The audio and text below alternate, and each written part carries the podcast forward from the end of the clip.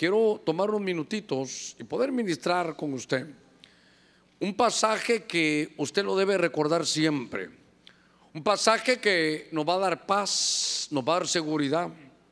Y vamos a ver la obra perfecta de Cristo Jesús. Un pasaje que es difícil, pero es contundente. En el capítulo 3 de Gálatas, en el verso 13, dice, Cristo nos redimió de la maldición de la ley, habiéndose hecho maldición por nosotros, porque está escrito, maldito, mire qué palabra tan fuerte, maldito todo el que se cuelga de un madero. De alguna manera es maldito todo aquel que está crucificado. Una vez más, de todos los textos que vamos a leer, este no lo olvide. Este no lo olvide. Que Cristo ya pagó nuestras maldiciones. Cristo nos redimió de la maldición de la ley. Mire, habiéndose hecho, Cristo Jesús se hizo maldición por nosotros. Porque está escrito, maldito todo el que cuelga de un madero. Padre, en el nombre de Cristo, esta noche venimos delante de ti y ponemos, Señor, cada ruego y cada petición en tu mano. Te pido, mi Señor, que nos habilites una buena noche, que nos habiliten nuestros oídos, que podamos entender, Señor, la contundencia que tiene, Señor, la cruz. Te pido en el nombre de Cristo que Señor, nos hables a nuestro corazón. Te entrego mis labios, mi mente, mi lengua para que, Señor, me dé a entender con lo que tú me has mostrado en tu buena palabra. En el nombre de Cristo, Padre, gracias. Amén y amén. Gloria a nuestro Señor. A ver, démosle palmas fuertes a, a nuestro Señor. Muy bien. Gloria al Señor. Quiero trabajar un poquitito hermano, este, este texto que habla de maldiciones. Hay cualquier cantidad de libros escritos sobre maldiciones ancestrales, sobre maldiciones personales. Y por eso yo quisiera hablar, hermano, de maldiciones que de pronto son y se dan en la familia, son cultos de familia. Maldición tendrá sus conceptos, pero es como, es, mire, la maldición puede ser una confesión que en el mundo espiritual activa algo negativo, activa algo funesto una confesión. Por eso hay que, hay que cuidar, hermano, nuestros labios de lo que nosotros hablamos, sobre todo como padres. Una, una maldición, hermano, es tan tremenda. Eh, algunos textos de la escritura, pero es una confesión que en el mundo espiritual activa algo, hermano, con efectos funestos y terribles. Ya hemos hablado, no voy a hablar de eso hoy, pero ya lo hemos hablado, que cuando Job maldice activó, en Job 3.8, activó, despertó, dio lugar para que el diablo lo atacara. Se recuerda que le hemos hablado, después de que hubo esa maldición, hermano, dice que todo el mal que él temía, eso le vino. Después vimos una en un culto como estos, o en un domingo tal vez, que después de que activó él esa, esa maldición, entonces empezó a tener experiencias, hermano, en el mundo espiritual que hasta fantasmas se le aparecían en la noche. Pero maldición es una invocación también para perjudicar a alguien.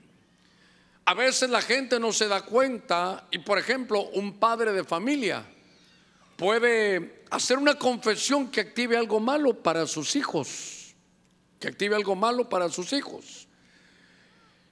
Cuando Raquel da a luz a su segundo y su último hijo. Sufrió tanto, ella muere en el parto. Y entonces ella, sin darse cuenta tal vez por lo que ella vivió, le preguntaron antes de que se muera, doña Raquelita, dígame cómo le ponemos al niño. Póngale hijo siniestro, dijo ella. Imagínense. De pronto aquel niño estaba recibiendo una confesión de, de una autoridad como una madre que estaba activando algo malo para él. Y entonces se metió el papá y dijo, no, no, no, hijo, hijo siniestro no. En todo caso que sea hijo de la diestra, porque a la diestra de Dios está la bendición. Mire, mire cómo cambió eso. Son invocaciones, cómo tenemos que cuidarnos. a veces, hermanos, se hacen se hacen sin, sin querer. Imagínense usted, solo estoy introduciéndome porque le voy a hablar de, de, maldiciones, pero sabiendo algo, le voy a hablar de maldiciones, pero sabiendo que Cristo Jesús ya pagó por esa maldición. ¿Sabe qué? Como yo no me aguanto, le digo de una vez lo que quiero ministrarle. Vamos a ver un montón de maldiciones, pero no para darle temor, sino para que valore y para que sepa que para usted no hay maldición porque Cristo Jesús ya, ya la pagó en la cruz. Entonces, ¿sabe qué es? Que muchos ya tienen el cheque, ya lo tienen en la mano, está en la billetera, pero solo haga lo efectivo. Imagínense que a usted le pagan y usted rápido quiere, quiere empezar a usarlo, pero a veces sabemos y no lo hemos usado. Déjeme que le diga otra cosa. Hay que tener, hermano, cuidado en estas invocaciones, porque Jacob, sin querer, su suegro estaba buscando sus ídolos. Y él no sabía que su esposa, otra vez Raquel, los había llevado.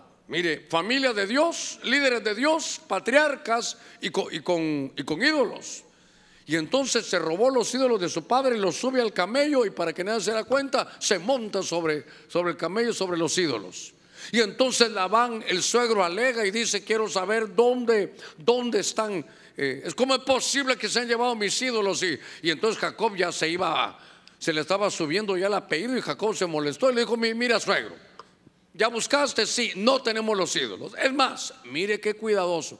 Que se muera el que tenga los ídolos. Y era su esposa. Activó algo nefasto, hermano, para ella. Y capítulo más adelante se, se muere Raquel en el parto. Qué tremendo es que también hay invocaciones para perjudicar a alguien. Solo le estoy dando algunos ejemplos para, para ingresar y leer la escritura. Por ejemplo, Balak enemigo de Israel, contrató a Balaam para que Balaam se subiera al monte y maldijera al pueblo. Mire, es decir, que iba a decir que este, a este pueblo eh, invoco sobre ellos que, que, que sean perdedores, que, que, no, que no puedan desarrollarse, que las mujeres no puedan tener hijos. Hermano, eso, eso es lo que quería Balac. Pero cuando hermano aquel se sube a maldecirlos, no puede. Y entonces le dice, ¿por qué no puede? Es que es un, es un pueblo ordenado, es un pueblo que está bien protegido. Oiga, el gozo de Dios está en medio de ellos. Dios los protege, no puedo maldecirlos. No hay maldición, hermano, no hay agüero, no hay brujería contra el pueblo del Señor. Eso, eso nos debe dar a nosotros, hermano, fuerza. Eso nos debe dar a nosotros alegría. Nos debe dar a nosotros seguridad. Pero si se abren puertas como Job, como lo hizo Jacob sin darse cuenta, hermanos, son invocaciones para perjudicar a alguien. Eh, si te vas de este lugar, nunca vas a estar bien. Imagínense un padre, si te casas con ese hombre, todo te va a... La, la está maldiciendo. No sé, tal vez no se da cuenta, pero son confesiones que en el mundo espiritual activan algo nefasto. Después de tomarme estos minutitos, hermano, Después de tomarme estos minutitos, quiero que venga conmigo al libro hermano de Génesis, en el capítulo, capítulo 4, en el verso 11. Venga conmigo a leer porque en la Biblia, hermanos, se ven muchos, muchas cosas. Ahora, yo quiero que usted se dé cuenta de algo, que puede ser que si usted, a ver, póngame cuidadito antes de leer. Puede ser que usted esté en medio de una maldición y no sepa. Y teniendo, hermano, a Cristo Jesús, usted tiene que entender que tiene salida para eso. Y que, y que la Biblia dice que el Señor llevó nuestra maldición porque Él sabía que eso era algo que nos podía afectar. Mire, en este libro de Génesis 4 dice la escritura, maldito pues serás tú desde ahora sobre la tierra. ¿Qué cosa? La cual abierto su boca y recibido tu mano la sangre de tu hermano. Verso 12. Después, oiga, que la habrás labrado la tierra, eh, mire, no era Aragán, después que hubieras trabajado, después que la hayas labrado, no te dará sus frutos. Mire qué cosa. Mire la maldición, errante y fugitivo vivirás sobre la tierra. Ahora, esta es una maldición que es la maldición de Caín. Lo que quiero conducirlo es que Caín tenía, hermano, una maldición que aunque él, ponga cuidadito, aunque él trabajara, aunque labrara la tierra, ¿acaso no hay un principio que todo lo que uno siembra eso cosecha? ¿Acaso no hay un principio que usted pone su semilla y va a dar frutos? Eso está ahí en la escritura. Pero como tiene una maldición, dice, vas a labrar la tierra y no te va a dar frutos. Mire, te vas a esforzar y no lo vas a lograr. Es una, es una maldición. La tierra está cerrada para ti. Y entonces, ¿sabe qué? no te vas a poder establecer en ningún lugar. Vas a ser errante, fugitivo. Y entonces me llama la atención que era una, una, maldición, oiga, para la familia del primogénito de Adán y Eva. Y entonces esto me, me conduce a mí a poder ver que en escritura sí hay maldiciones.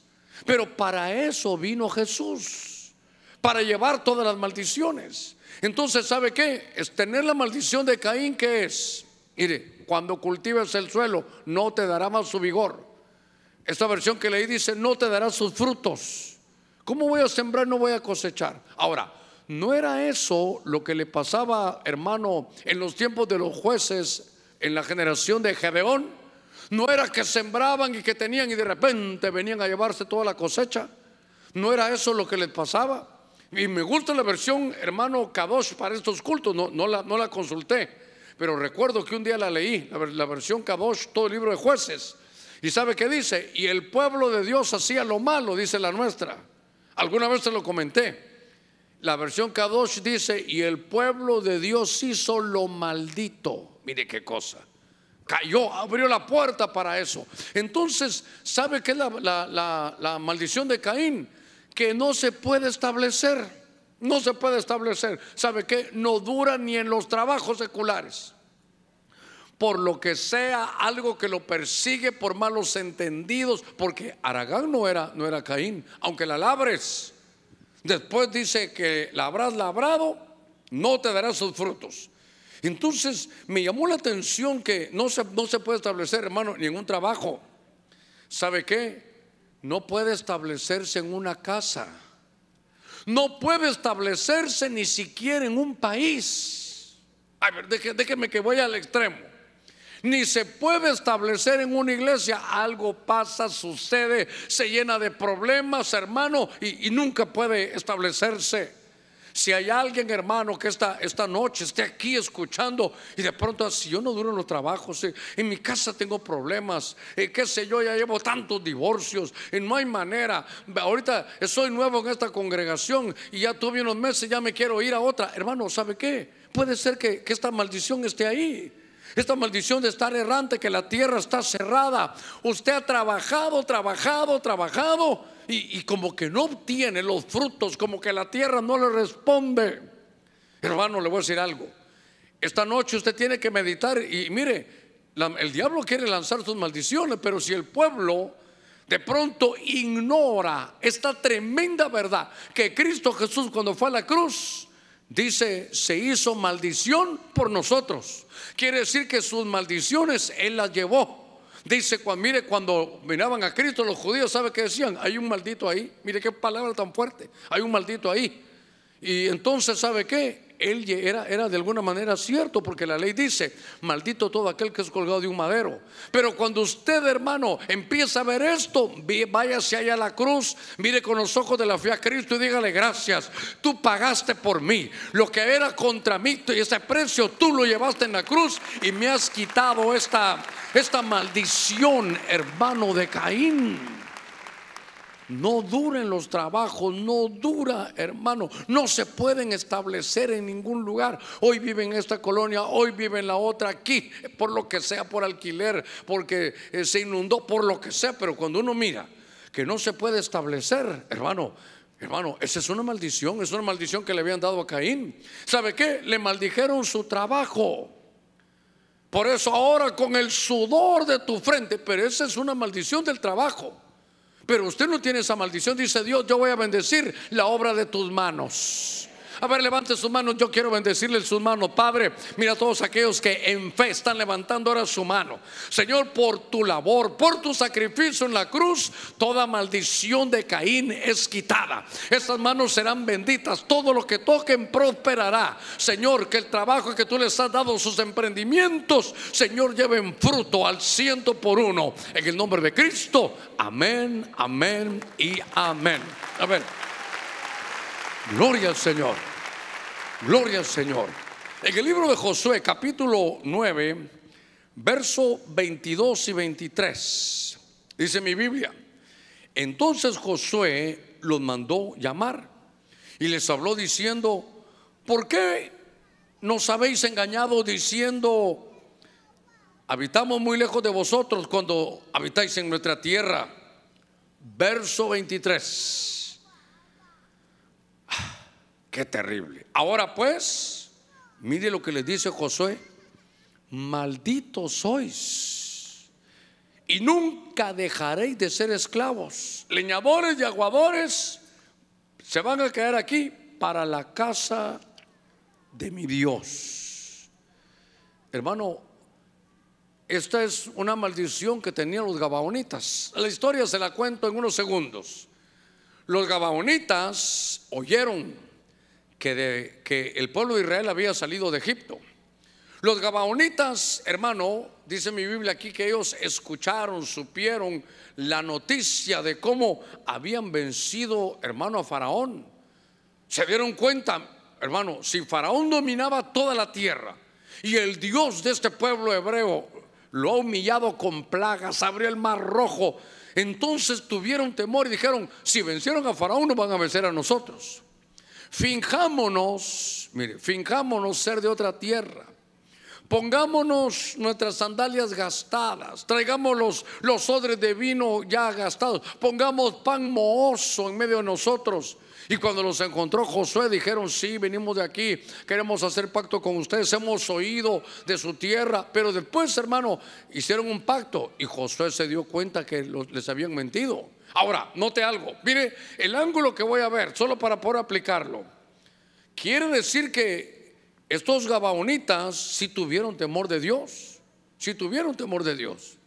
Estaban convencidos de que el Dios de Israel era un Dios, hermano, superior a los demás. Pero estaban convencidos, pero no se habían convertido.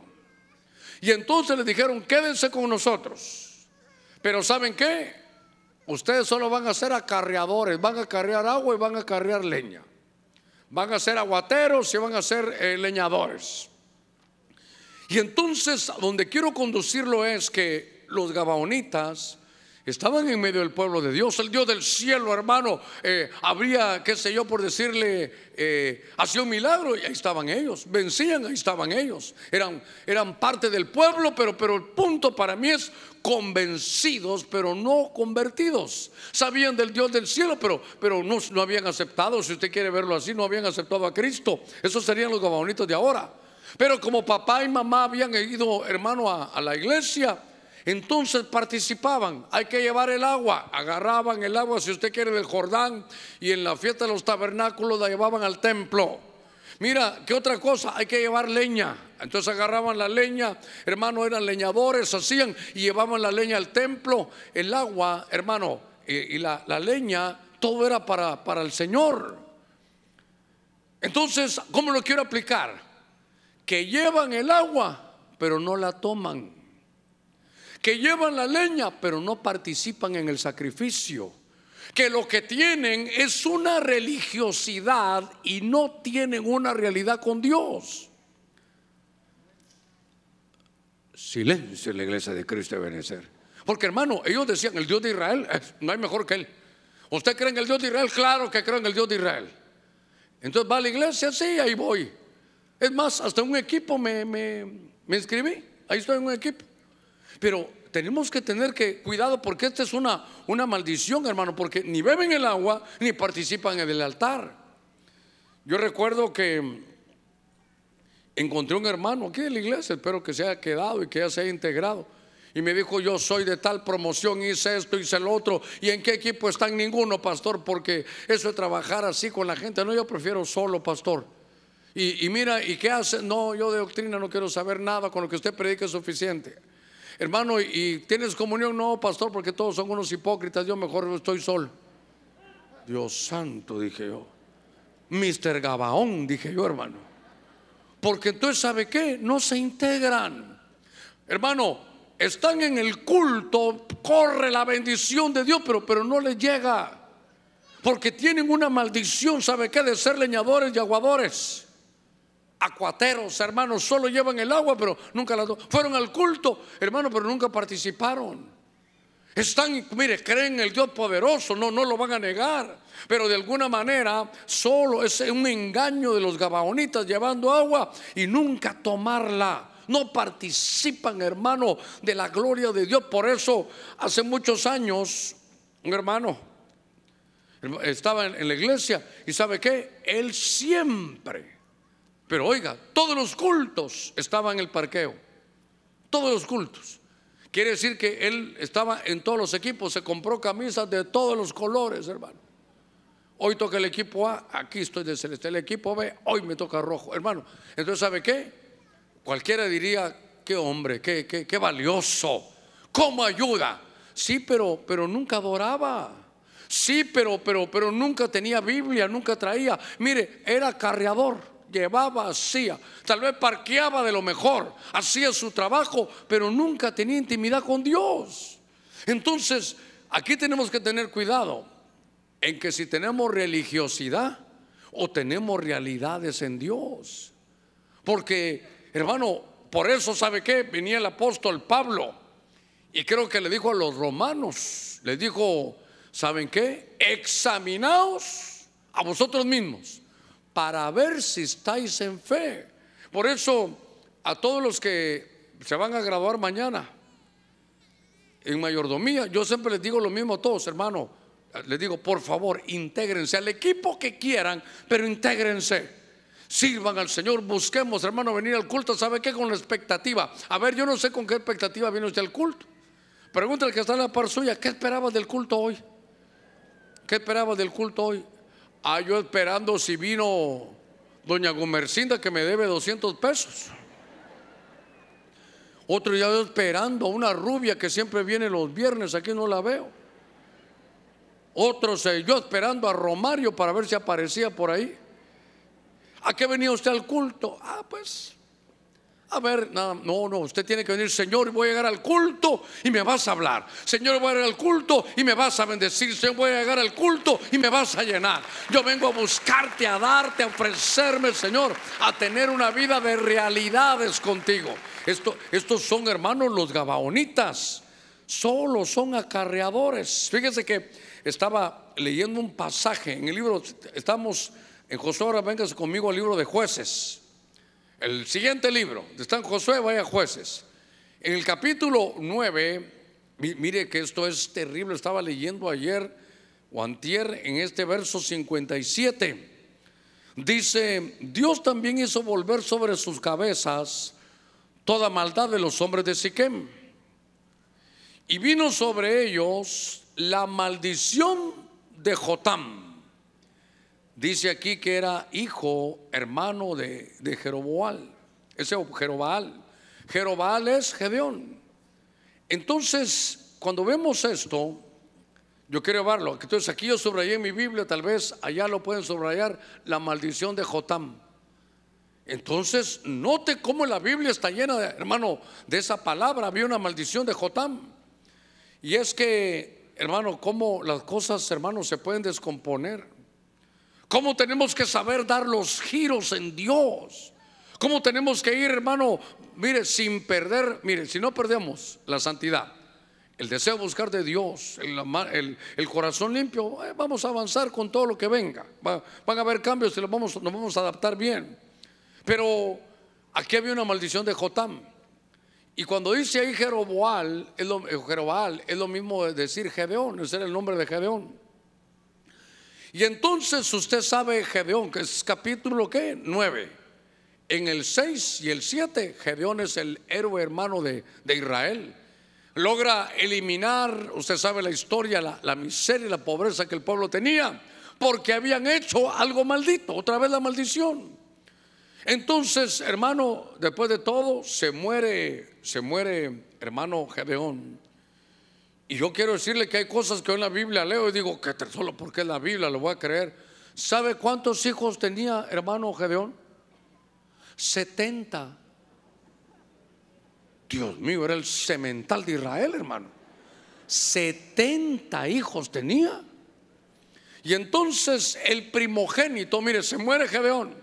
Entonces el primogénito, hermano, llega y le dice a los de Israel, miren, ¿ustedes qué prefieren? ¿Que 70 hombres los estén gobernando o uno solo, uno bueno que los esté gobernando? Abimelech era él.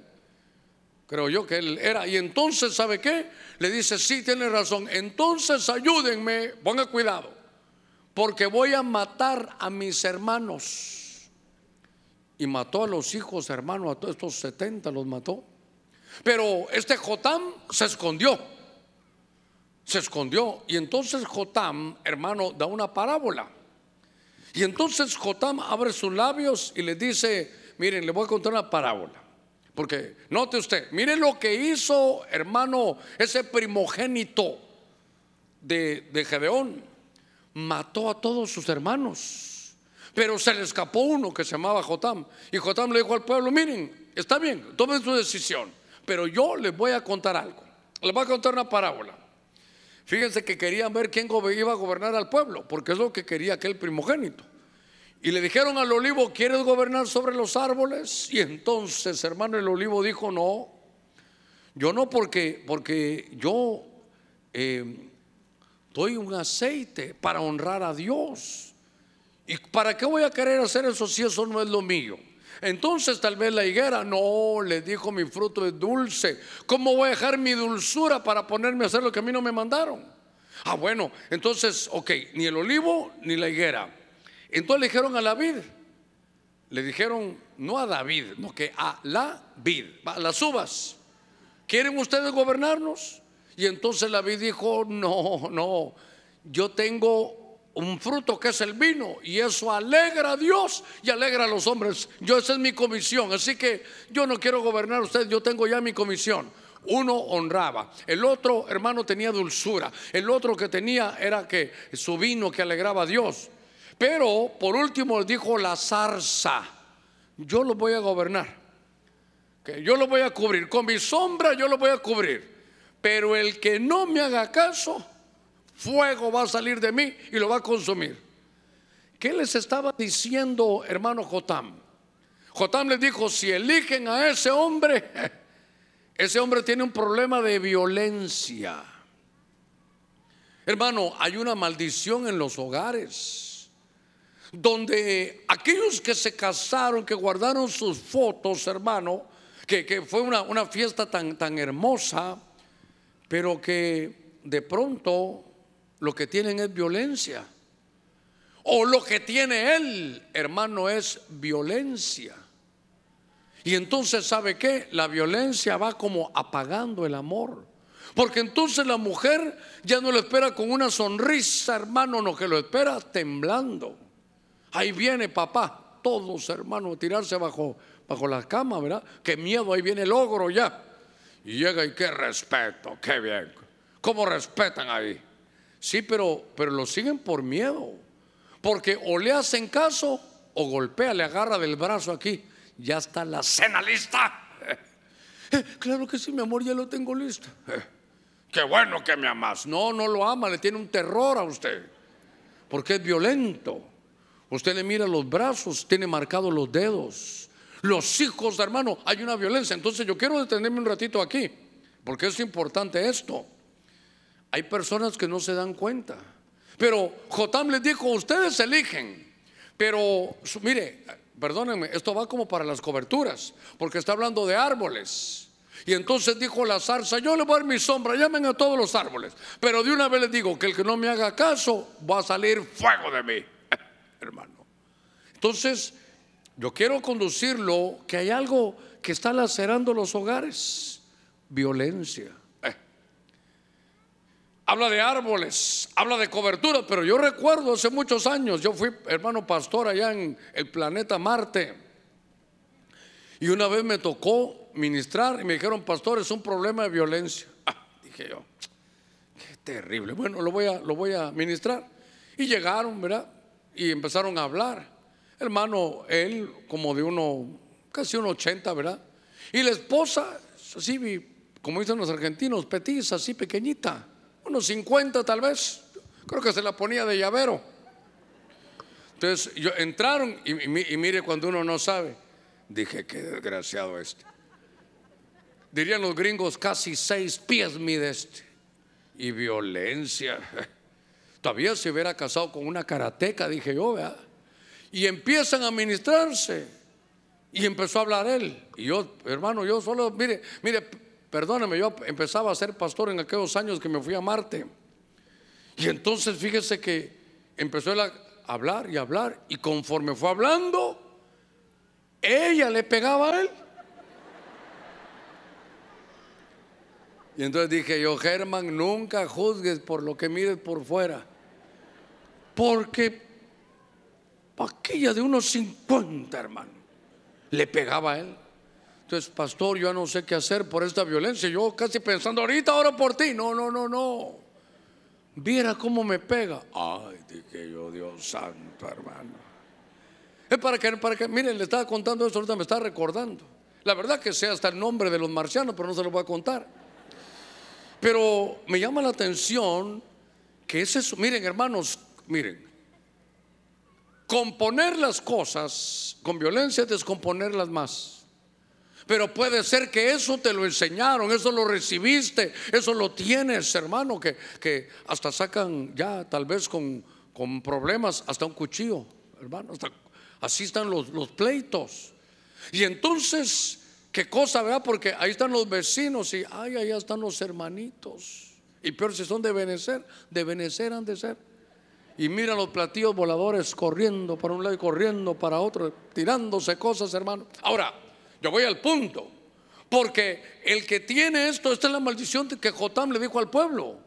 ¿Sabe qué le dijo? Si te pones bajo la sombra de una zarza, todo lo arregla, su autoridad es con fuego, es con violencia. Hermano, si hay alguien que así arregla las cosas, Dios lo trajo para decirle, esa es una maldición. Es que, es que sabe que pastor, esto ha descompuesto, esto ya no es como antes, pastor hermana, ¿y qué? Es, ¿Cómo va a ser lo mismo, pastor? Oiga esto. Si con la misma mano que me golpea, después me quiere acariciar. Imagínense, llega a él, ya muy enamoradito, algún día, ¿va? llega. Y hola, mi amor, ¿cómo estás? Y, cuando le levanta, sí, como la tiene acostumbrado ella ya. No, no te voy a golpear. Ella dice, pero si cada vez que levantas la mano, no puede ser que la misma mano que ama o que acaricia sea la misma mano que golpea el tener violencia en el hogar es una maldición. Silencio en la iglesia de Cristo de Benecer. ¿Y sabe que también hay? Obviamente ustedes ya lo saben ahora cómo están las leyes. Hay violencia, hermano, sin golpes. Que violencia verbal. No servís para nada. Sos una inútil. Eso, eso es una maldición. Oh, hermanos, que mire, esto se va, esto se va a descomponer. ¿Sabes qué? No serví para nada. Esta comida ni sirve. Mejor como en la calle. Y entonces ella, si todavía no hay golpes físicos, también se la, devuelve. Y no creas que tú servís para mucho. ¿Ah? Ah, pues te quiero decir que tú no servís, pero, pero, pero ni para acompañarme aquí. Y, em, y por último, ella ya después de tanto que le andaba, pues también tú no servís ni para el lecho. Y sabe que ahí se arruinaron, se hirieron, hay heridas, hay violencia que es más fuerte que un golpe físico. Entonces, hermano, eso en el hogar es maldición, no, no le dé lugar, hay que arreglarlo. Y esta noche sepa que es una maldición. Usted le puede decir, Señor, yo tengo esa manera de arreglar las cosas, eh, es mi costumbre, es mi cultura, eso me heredaron, pero hoy que entiendo que es una maldición, yo renuncio a eso. Yo pongo mis manos, Señor, delante de ti para que no haya violencia. Pongo mis labios delante de ti. Envía tu fuego como Isaías. Cambia, Señor, mis labios para que de estos mismos labios solo salga bendición. Démosle palmas fuertes a nuestro Señor. Mire esto. No se recuerda que en el libro de Santiago, Santiago dice es que de una misma fuente no puede salir agua dulce y agua amarga. Y después lo endereza bien. De una misma fuente no puede salir bendición y maldición. Mire qué, qué cosa esta. Entonces, hogares que todo lo solucionan, hermano, con violencia, eso, eso no es de parte de Dios. Eso es una maldición, una maldición. Pregúntale que está en la par suya, ¿estás luchando contra alguna maldición? Si le contestó así, Dios está hablando, karateca, dígale usted, ¿verdad? Pero bueno.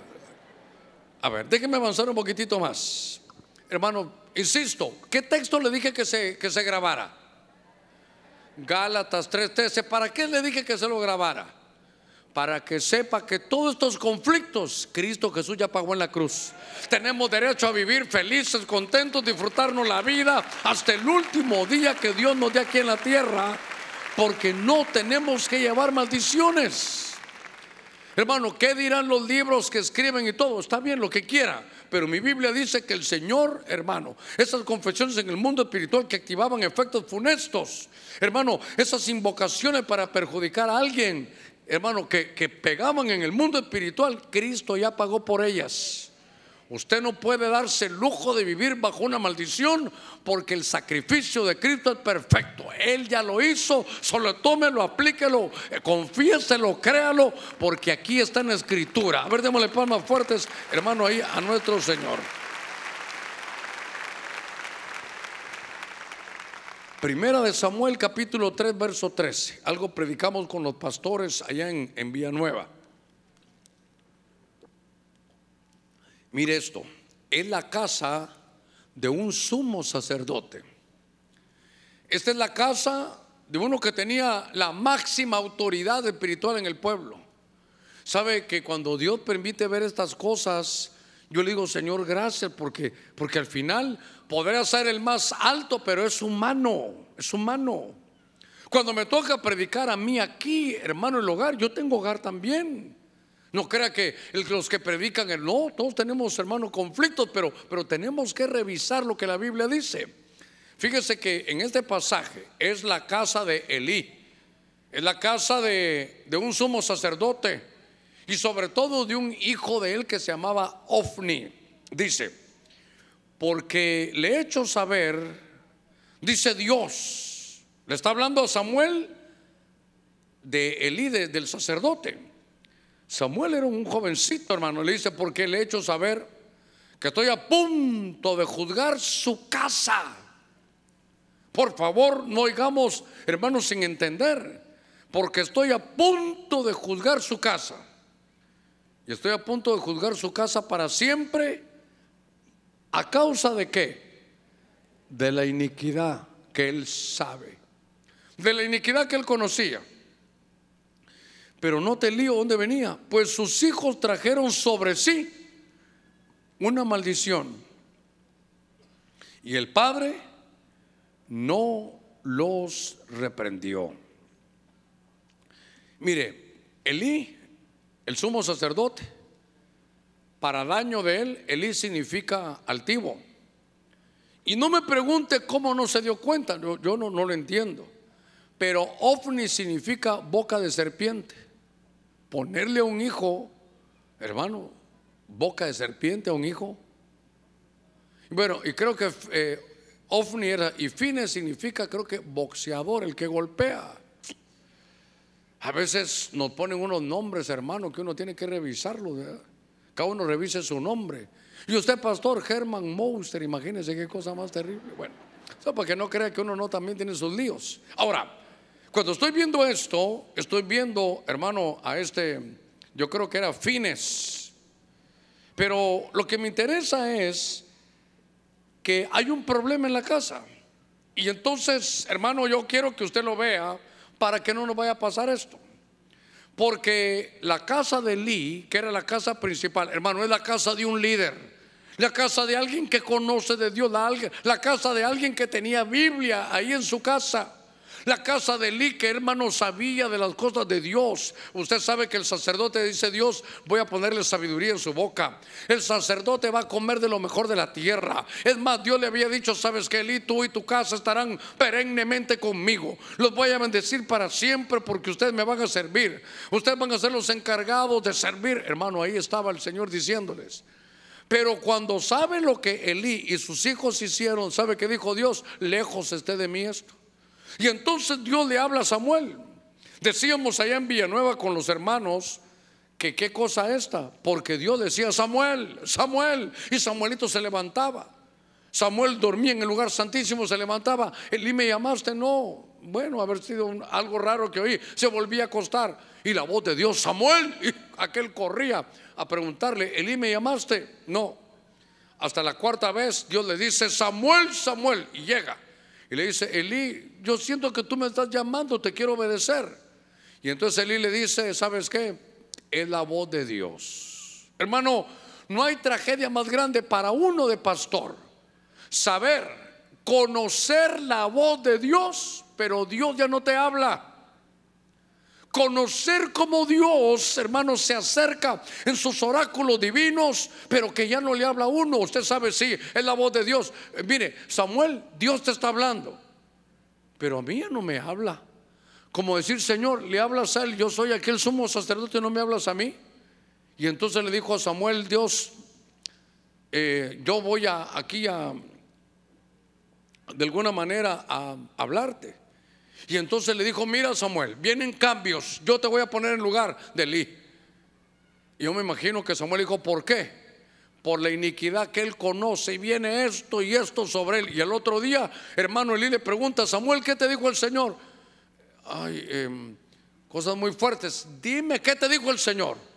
Y entonces le dice, mira que van a suceder cosas terribles. Oiga, que Dios va a juzgar tu casa. Y sabe que es lo tremendo, por la iniquidad, ¿sabes qué? Hermano Samuel hablando de Elí, dice Dios que va a juzgar tu casa por la iniquidad, no que tú ignoras, que tú la sabes, Elí, tú la sabes. Por eso, hermano, ¿sabe qué? Hay formas que uno abre para una maldición.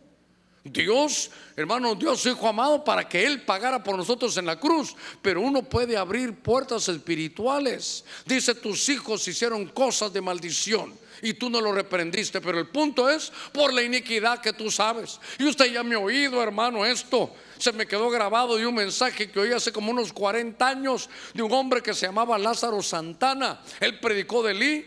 Y lo que me llegó a mi corazón, que nunca se me olvidó, es que cuando Elí supo que Dios le iba a juzgar su casa, en lugar de arrepentirse, dijo, Jehová es, haga como bien le parezca. Se imagina que Dios le dé la oportunidad a uno como esta, como esta noche que te diga, estás a punto que juzgue tu casa. ¿Por qué, Señor? Por la iniquidad que tú sabes. Sí, Señor, mejor decir, sí, perdóname. He sido un ciego con esto, Señor, la carne, los vicios me han llevado. Señor, perdóname. Pero no, ¿sabe qué dijo Elías? Elí dijo, Jehová es, haga lo que le dé la gana. Él es Dios, que haga lo que bien le parezca. Y entonces, hermano, esta, esta maldición, ¿sabe qué fue? Entre muchas cosas, dijo Dios, te voy a quitar, pero no lo voy a destruir a todos. Yo voy a permitir que tú veas con tus ojos que tu simiente no van a llegar a una buena edad. Algo va a pasar y se van a morir en medio de su, de su juventud. Mire qué cosa. Y entonces le dice, porque tus hijos sirviendo en la casa de Dios, tenían relaciones sexuales con otras que servían en la casa de Dios. Pero oiga esto, y tú, Elí, lo sabías y no hiciste nada. Hermano, una maldición de las peores que yo veo aquí. Pero ¿sabe qué? La actitud, hermano, que, que, que uno debe tener frente a una situación de estas. Si Dios nos dijera, como en ese verso 13, mire, dice Dios que está a punto de juzgar a tu casa, o sea, se va a ir todo, no solo a ti, no solo a mí, la casa. Entonces, en lugar de decir Jehová, haga lo que bien le parezca, Señor, perdóname. Y miren, en nuestro caso, decir, Señor, perdóname y me voy a la cruz, voy a ver la cruz, porque hermano, por eso está ese himno, una mirada de fe puede salvar al pecador. Cuántas veces el pecado, hermano, te arrastre, cuántas veces esa serpiente, el pecado, inocule su veneno en ti, solo mira la cruz y recuérdate, ninguna maldición hay para el que está en Cristo Jesús. Él llevó mis maldiciones, Señor, perdóname, esto está pasando, echamos fuera toda maldición de él. Porque sabe que la maldición es entre todas las cosas que le, quitaron. Mire, dijo Dios, mire lo que hace Dios. Yo había dicho, lejos está eso de mí ahora. Y uno dice, ¿acaso no es Dios, acaso es hombre para que mienta, hijo de hombre para que se arrepienta? Dios es soberano y aquí se mira. Yo te había dicho, Elí, que te iba a dar esto y el otro. Pero por la iniquidad que tú sabes, que no confiesas, que, que te quedas ahí y no haces nada, entonces te voy a juzgar a tu casa. Y dice en el verso de 1 Samuel 2.33, a cualquiera de tus hijos que, que yo no aparte de mi altar, tú los verás para llenarte de dolor. Todos tus descendientes morirán en plena juventud. Oiga, morirán en plena juventud. Pero que, hermano, ¿se da cuenta usted qué terribles son las maldiciones? Pero Cristo, hermano, mire hasta dónde va el sacrificio de Cristo. A ver cómo, a ver cuál es mi deseo para que usted lo vea. Más que hablar de las maldiciones, que son tremendas, pues más tremendo es Dios que con su Hijo ya pagó en la cruz por todas. Lo que interesa es qué vamos a hacer frente a esa situación. ¿Sabe qué hay que hacer? Cristo Jesús, gracias. Porque qué sacrificio tan perfecto. No solo para salvarnos del infierno, sino para tener vida en abundancia aquí sobre la tierra. A ver, démosle palmas al Cristo de la gloria, a esa cruz del Calvario, hermano, que nos ha librado de todas estas cosas. Mire, nacen, usted sabe la historia. A ver cuánto tiempo me, me queda. Creo que se venció el reloj aquí. Ah, estoy todavía bien. Oiga, ¿sabe cuál fue también la, situación? Que cuando nace el hijo, el nieto de Eli, el hijo de, uno de sus hijos de, de, Fines, creo que era, se dice que le pusieron, mire el nombre, y Cabod, que significa, usted sabe, sin gloria. Que esa generación que tenía que tenerlo todo, ahora no va a tener nada. Van a estar sobre la tierra, sí, pero sin gloria. Significa sin crecimiento, sin desarrollo, sin fuerza, sin revelación. Qué cosa más espantosa. Ahora, ¿qué hacemos, hermano Germán? Yo aquí, mire, lo que menos tengo yo que hacer y que espero no hacerlo y que usted lo tome así es meterle miedo. Yo lo que quiero es que mire la grandeza del Calvario. Quiero que mire la grandeza de Cristo Jesús contra tremendas maldiciones. Más tremendo un Dios que se despojó de su divinidad, se hizo carne y dijo, hermanos de San Pedro Sula, yo a ustedes los he amado con amor eterno. Por eso voy a ir a la cruz por ustedes para pagar por todas estas maldiciones por las cuales, hermano, puede su vida ser detenida. Más grande que cualquier maldición es el sacrificio de Cristo. Mire, Génesis 9:25. Génesis capítulo 9, verso 25. Ah, qué cosa esta. Mire, y dijo, maldito sea Canaán. Será siervo de siervos para sus hermanos. Ahí tal vez Mire la maldición, pongan ahí con amarillo maldito y pongan siervo de siervos. Pero hermano, por favor, no siervo de Dios, no, no, no. Para que lo entienda, dice que va a ser esclavo de los esclavos. Ahí es maldito. ¿Cuál es la maldición? Que va a ser esclavo de esclavos para sus hermanos. Entonces, aquí hay una, una maldición familiar que es, hermano, esclavitud, esclavo de esclavos. Hermano, ¿y de dónde nació esa? ¿Por qué vino esa maldición? Por un incesto. Por un incesto. Entonces, fíjese que esta, esta que vimos, hermano, de la anterior, vino por la iniquidad que él sabía y no la había, hermano, confesado. ¿Por qué vino la de Jotán? Porque había violencia. Miren, estoy viendo aquí. Los gabaonitas por engañosos, hermano. Por eso iban a ser solo acarreadores. Y la de Caín, que no se van a poder establecer. Pero ahora aquí va a ser esclavo de esclavos. Entonces, yo quiero que usted se dé cuenta aquí que esto, esto va a padecer algo. ¿Sabe qué? Mire, mire qué maldición. Nunca van a ser jefes. Ahora, voy, voy a ir despacito. ¿Qué derivó esta, esta maldición? Un incesto, una situación sexual donde un familiar, hermano, toma a un menor de su familia, sea padre, tío, primo, pero, pero fue un incesto. Y entonces no pasó desapercibido, no pasó desapercibido, sino que entonces vino una maldición y le dices, a ver, ¿sabes qué? Para que usted eh, tratemos de ponerle un buen catracho. Tu maldición es, nunca vas a ser jefe. Tu maldición es, nunca vas a ser líder. Tu maldición es que siempre vas a ser, y, y no esclavo, vas a ser esclavo de los esclavos. Hermano, note que esto implica, a ver cómo lo puedo explicar, una insuficiencia financiera para toda la vida. Dios reprenda al diablo. Mire, ¿no dice que Jehová es el dueño del oro y, de la plata?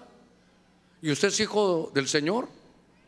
No dice que el del Señor es hermano, la tierra es su plenitud, la tierra es de Él y usted es su hijo. Pero las maldiciones como que, por eso le digo que, que activan algo nefasto. Y le dijeron, mira Canaán, tú vas a ser siempre esclavo de esclavos. Tú vas a es una generación castrada financieramente. Hermano, si usted lleva años de estar en el Evangelio, años de años de años, y no ha obtenido la prosperidad, yo siempre he dicho, hay momentos de dificultad, hay momentos de desierto, hay pruebas, claro, hay pruebas, Dios las permite, pero no para siempre se trilla el trigo. Y si usted está así, hay que decirle, Señor, yo no sé de dónde viene eso. Si usted no lo sabe, uno dice, yo no sé dónde viene eso, pero yo pareciera que tengo, que tengo bolsa rota. Porque me da trabajo, tengo, pero, pero siempre no, no alcanza. Señor, mira, esta plaza era para mí, pero sabía que a mí me tocaba, pero vino otro. Ya se fue el otro, pasó el tiempo, aquí estoy yo, y se la dan a otro, y se la dan a otro. Entonces, ¿sabe qué? Eso es una maldición. Mi hermano, Dios nos da a nosotros una unción dorada que con poquito se hace mucho. Estar, estar, estar bajo esa unción, esa gracia que Dios da, ¿sabe qué es? Que donde usted va, va a caer bien. Usted, hermano, mire, a ver, ya están los últimos minutitos. ¿Qué le ha pasado a este reloj que está como siete minutos? Mire, tenemos que confiar en que Dios nos ha habilitado en medio de su gracia. Fíjese que yo recuerdo, alguna vez se lo conté, que cuando yo llegaba, empecé a trabajar, cambié de trabajo, fue un giro, hermano, después de estar en el escritorio todo el tiempo, tenía que andar en la calle. Me tocaba vender, hermano, eh, para la industria del acero, yo vendía la materia prima para la industria del acero. Entonces me tocaba hablar, no con los, no con los gerentes de compra, con los dueños. Era, eran compras muy fuertes, tenían que ser ellos mismos. Y entonces yo recuerdo cuando comencé con temores, miedos, inseguridades, complejos, no lo había hecho. Pero yo me recuerdo, hermano, que llevaba un, un poquitito ahí de aceite y antes de bajarme agarraba el aceite y decía, Señor, dame gracia frente a este hombre, que le caiga bien, Señor. Y llegaba, hermano. Y entonces, a ver cómo le explico esta, esta gracia especial. Eh, cuando uno baja esas, esas ah, ferias, hermano, no esos lugares donde venden cerámica, esas tacitas de cerámica tan bonitas. Esas son hechas, hermano, de, barro.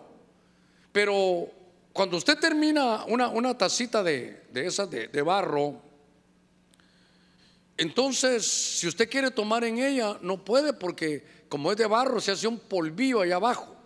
Para evitar eso, hermano, se barniza, ¿verdad? Se le echa un barniz, se pone ya en el fuego y ya barnizadita, que son las que usamos, usted puede tomar su cafecito ahí, calidad.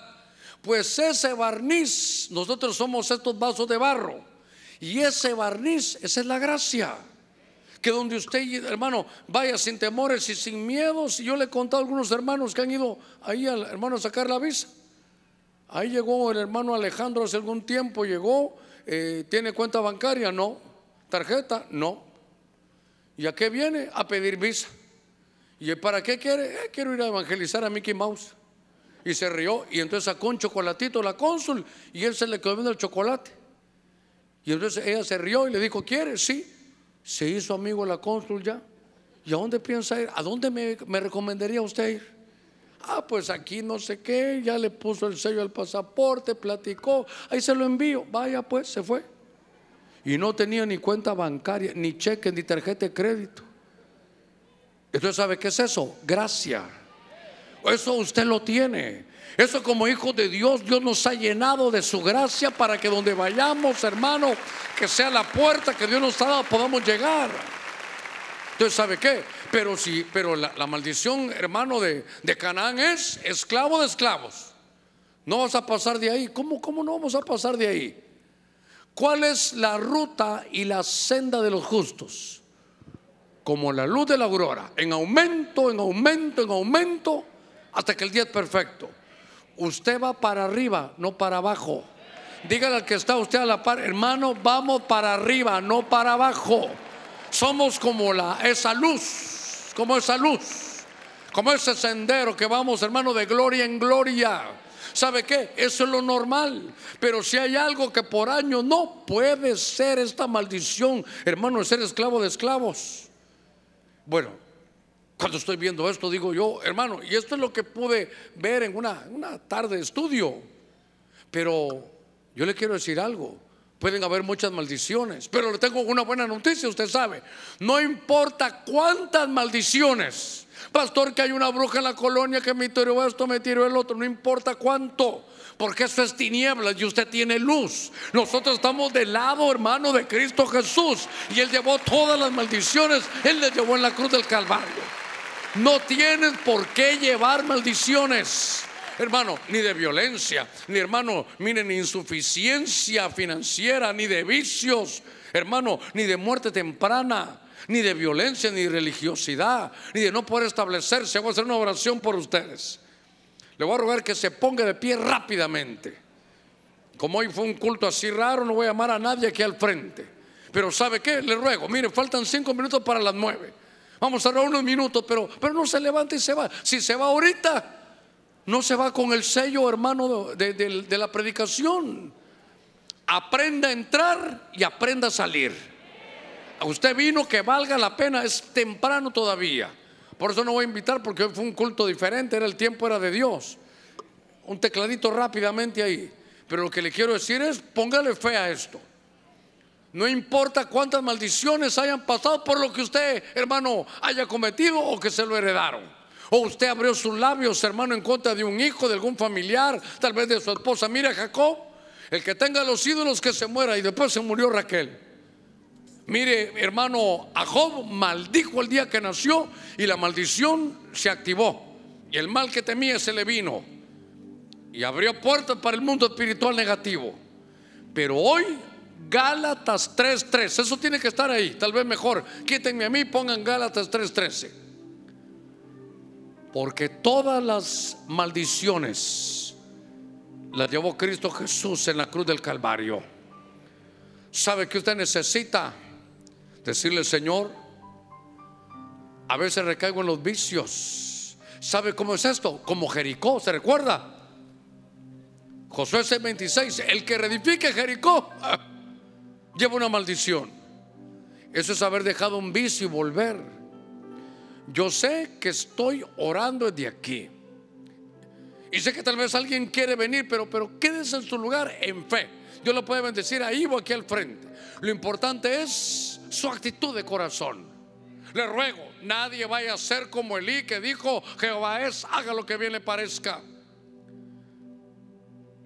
Porque esa, esa dureza, perdóneme, perdóneme, quiero hablar claro, bajo la unción sin regañar, pero, pero sí corrigiendo esa dureza de Jehová es haga lo que viene parezca sería oír el mensaje y me voy. Al final es Dios el que va a hacer lo que le dé la gana. Está esperando su actitud. Y una noche como hoy, usted puede quitarse, hermano, esa insuficiencia financiera.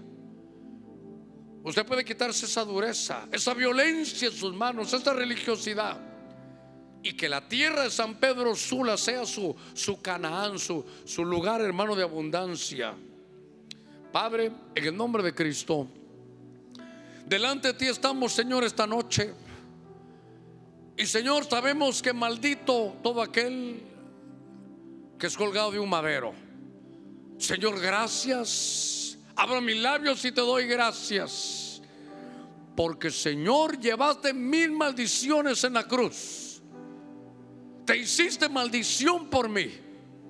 De tal manera que ahora que conozco tu verdad, reprendo en el nombre de Cristo toda maldición a mi familia.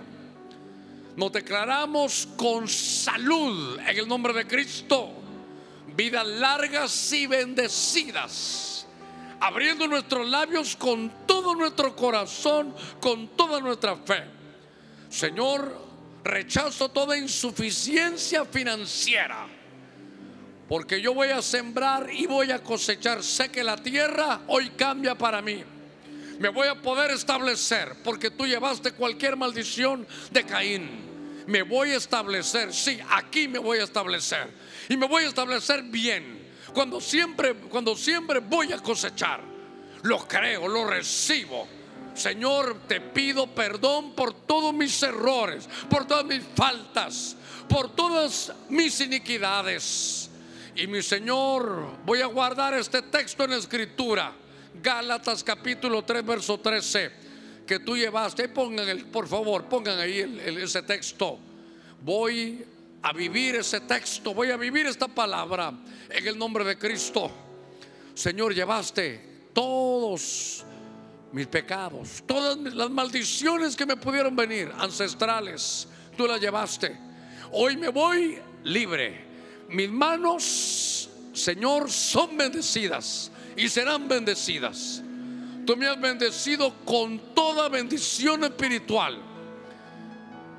Ningún agüero, ninguna adivinación, ninguna brujería tiene parte ni suerte conmigo. Porque tú llevaste, Señor, las maldiciones. Hoy me pongo en orden. Desde ya reprendo todo espíritu, toju, boju, que es desorden y vacíez Estoy abierto para tu bendición en el nombre de Cristo. Señor, tengo poder para abrir mis labios y los abro hoy y me estoy amarrando a tus bendiciones. Fuera de mi familia toda maldición. Hecho fuera toda maldición ancestral en el nombre de Cristo. Que esta unción de salud venga, Señor, sobre tu pueblo, sobre cada familia aquí representada. Te pido, mi Dios, que toda invocación para perjudicar a alguien sea revocada en el nombre de Cristo. Señor, recojo de mis labios toda confesión en el mundo espiritual que activó algo funesto. Bendigo a tu pueblo. Yo me voy a poder establecer con frutos. La tierra me dará sus frutos. Esta tierra, San Pedro Sula, es mi canal en mi abundancia. Señor, voy a llevar leña y voy a participar del altar tu agua espiritual como la samaritana, voy a tomar, voy a beber de esa agua. En el nombre de Cristo. Señor, gracias esta noche. Señor, mis manos y mi boca echan fuera todo espíritu de violencia, toda maldición que vino por violencia. Padre, sabemos que tú has compartido tu gloria. En el nombre de Cristo, te pido, mi Dios, que hoy pueda remendar toda bolsa rota y todo aquel que de alguna manera volvió a algún vicio, que lo liberes ahora. Señor, vivo para ti, mi familia es para ti. Yo y mi casa serviremos a Jehová. Yo y mi casa serviremos a Jehová. Abra sus labios, yo y mi casa serviremos a Jehová. Yo y mi casa serviremos a Jehová. Yo y mi casa serviremos a Jehová. Yo y mi casa serviremos a Jehová. Y número siete yo y mi casa serviremos a Jehová. Amén, amén y amén. Que te cubra con su gracia hasta mil generaciones, tu familia y tus hijos y los hijos de tus hijos, que te cubra con su gracia hasta mil generaciones, tu familia y tus hijos y los hijos de tus hijos, su presencia te acompañe donde quiera que tú vayas, que te llene, te rodee, va contigo, va contigo.